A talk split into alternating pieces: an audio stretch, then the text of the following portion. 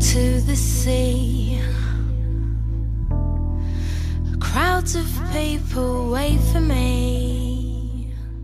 Bem-vindos ao Whisky Justificado. Hoje vamos falar do Aaron 10 anos, um rótulo muito interessante de uma destilaria muito jovem dentro da Escócia. Um single malt com 10 anos de evolução, fabricado pela Aaron uma destilaria nova e precoce que nasceu no ano de 1995. É localizada em Lohanza, na ilha de Arran, e mesmo sendo região de ilha, é classificado como um whisky de Highlands. Essa destilaria, apesar de ser nova, atrai bastante a curiosidade das pessoas e é uma das mais visitadas, atraindo cerca de 100 mil pessoas por ano. E se não fosse a pandemia, este ano de 2020 a expectativa era de dobrar, passando para 200 mil pessoas. Possui quatro alambiques bem novos e tem a particularidade do tempo de fermentação de 60 horas. E em 2019 modificou todo o seu design, tanto das garrafas quanto dos rótulos. Ela é bastante conhecida e tem citações em livros falando que é um rótulo com uma leveza e complexidade incrível e chega a comparar com rótulos consagrados como Tomatin, 12 anos, e o Skepa Squiren. Após a degustação de vários rótulos 10 anos, nós enquadramos este aqui na categoria dos nobres 10 anos como Glencairn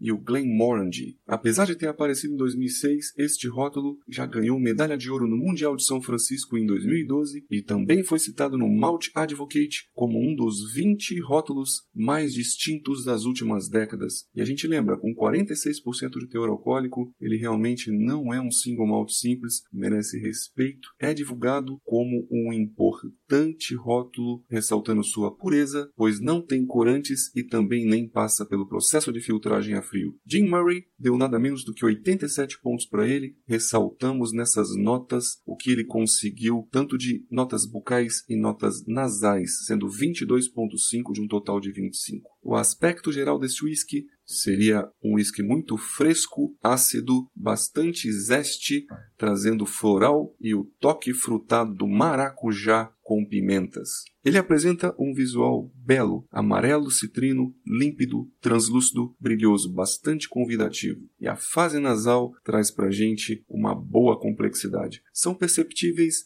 notas frutadas ácidas de laranjas e suas raspas, ou o famoso orange peel, um toque azedinho, lembrando mais a tangerina entre as notas cítricas. Temos também maçãs verdes, cascas de melão e um toque tropical e floral do mamão e do maracujá. Além de tudo isso, um frescor do guaraná e do grapefruit. O álcool ele é evidente e também maximizado pela influência da pimenta vermelha, uma pimenta bem potente, mas conjugado com um malte doce muito, muito nobre, trazendo aqui aspectos também da evolução ou do envelhecimento com baunilha, caramelos, amêndoas e o toque perceptível da madeira lembra uma madeira mais nobre, como se fosse um French oak ou um sandalwood, bastante complexo na fase nasal. A fase bucal traz para gente um peso médio para leve, uma oleosidade média e logo na sequência um ataque tânico demasiado potente, levantando a possibilidade de madeiras de pouco uso na maturação. Os taninos são picantes, são apimentados, aumentando a potência e o peso de boca e sugerindo aqui no caso um carvalho europeu. Os sabores de frutas frescas e ácidas trazem uma boa correspondência nasal bucal, uma salivação persistente com aquela sensação azeda na lateral da língua, salivante, e também mantém correspondência na parte de dulçor, tanto nos sabores amadeirados, nas tossas amargas e doces. A persistência gustativa é muito alta, trazendo para gente um retrogosto de café, torra baixa ou aquele toffee ou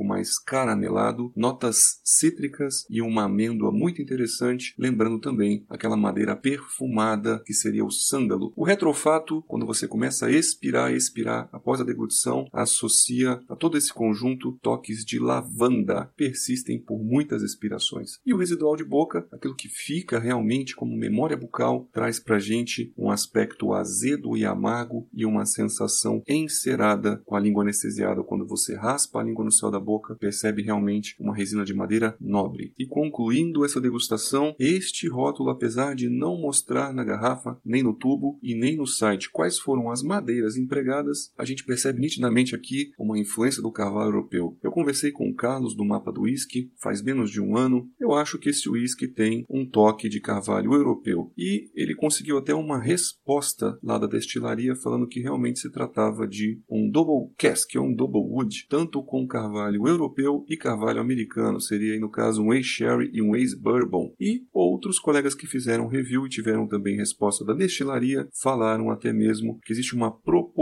que não seria meio a meio, mas logicamente uma quantidade menor de carvalho europeu. E aí eu bato palma para o Master Distiller, pois é um rótulo bastante azedo, bastante ácido, bastante picante para poder equilibrar os taninos potentes do carvalho europeu. Então realmente diminuir a porcentagem de sherry neste caso aqui trouxe muito mais equilíbrio entre os aromas do envelhecimento e os sabores da madeira em relação ao destilado. Eu fico por aqui, aproveito para mandar um abraço para todos os meus colegas influencers, para o Carlão, que faz o mapa do whisky, que também degustou este whisky, e eu agradeço a audiência de vocês e a confiança de todos. Um grande abraço e até o próximo podcast.